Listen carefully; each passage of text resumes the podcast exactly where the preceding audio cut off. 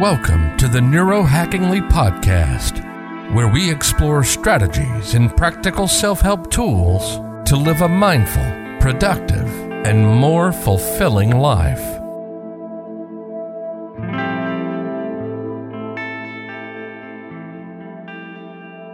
Hello, and welcome to this episode of the podcast. Today, I want to share with you the three books that had the most impact on my life. Over the years, I have read and listened to hundreds of self help books, and these are the books that have had the most influence on my life. The first book that has changed my life about how I value and spend my time is called Make Time by Jake Knapp and John Zeratsky. I have already talked about this book in one of my previous episodes called Making More Time is Easy. There I discuss my favorite strategies out of the 87 strategies to make more time in the day, which are mentioned in the book.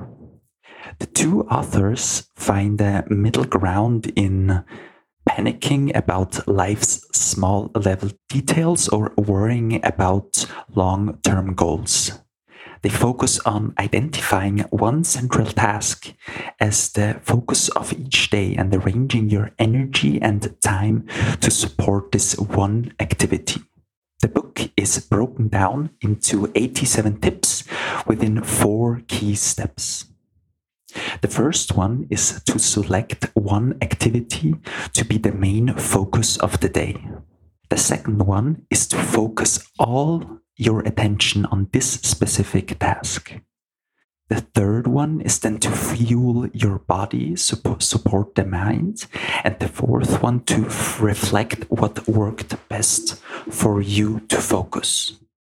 The author's ideas fit into the following three categories so to focus your attention, to project the focus and caring for yourself to increase your mental energy. So overall, the primary goal in this book is to give you tips how to improve your mental and physical well-being. I totally love this book and kind of use it like my Bible, where I sometimes take a glance into it before going to sleep. It has helped me to realize that without good health and energy, I cannot do any good work and that I have to create barriers now for my future self that it will not get distracted when, for example, studying or trying to focus. The second book that has totally transformed how I view the subject of studying and learning new things is called Make It already thought that, yeah, I always thought that note taking, highlighting, and drilling the same skill over and over was the best way to learn and retrieve new information until I read this book. The most effective learning strategies are often not intuitive. The book really teaches you with many research studies done on students how to learn and how your brain comprehends and retains information. So, did you ask yourself already how can you absorb and master new information? Well, the two main goals of learning a new skill or concept are comprehension and retention. With comprehension, you want to develop a deeper understanding of the underlying principle and understand how it applies to different situations. Second, you want to remember the information you have learned when you face a problem or situation and then build upon it with more advanced knowledge. This is called retention.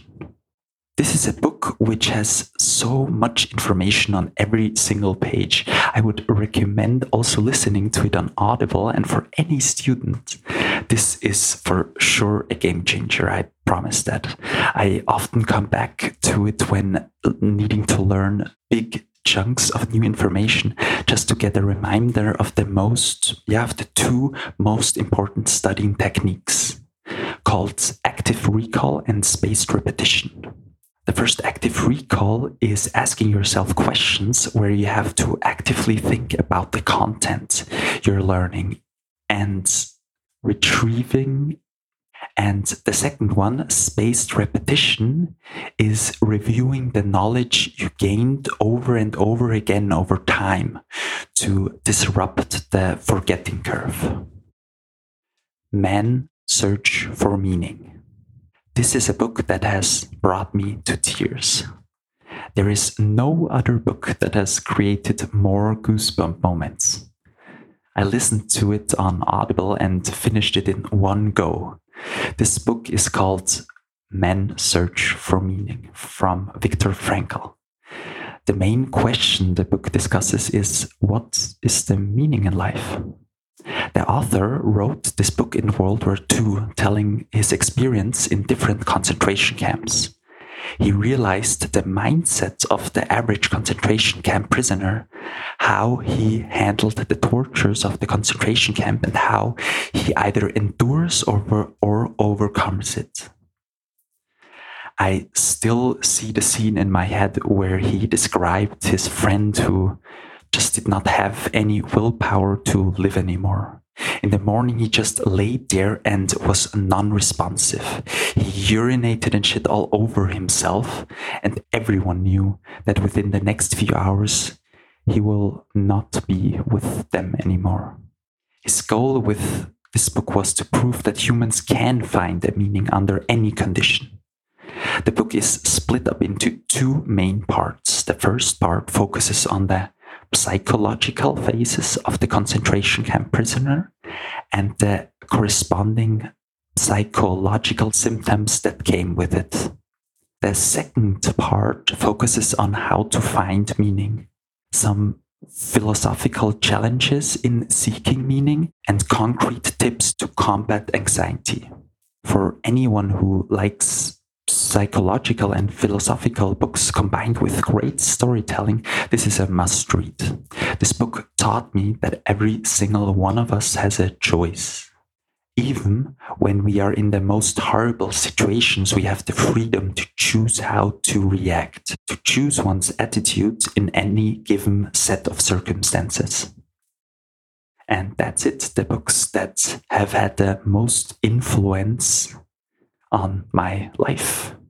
If you want to learn more about the first book, Make Time, there is an episode called Making More Time is Easy, where I share with you the top strategies out of the 87 mentioned in the book that have helped me the most.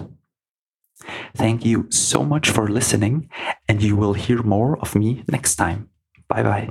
Thank you for listening to the Neurohackingly podcast. Be sure to subscribe to the podcast as to not miss any episodes in the future. If you want to receive a weekly newsletter where we share practical strategies and tools on how to maximize your time, energy, and attention, accelerate learning, and build peak performance, be sure to visit the website at neurohackingly.com slash newsletter. You can find the link down in the description.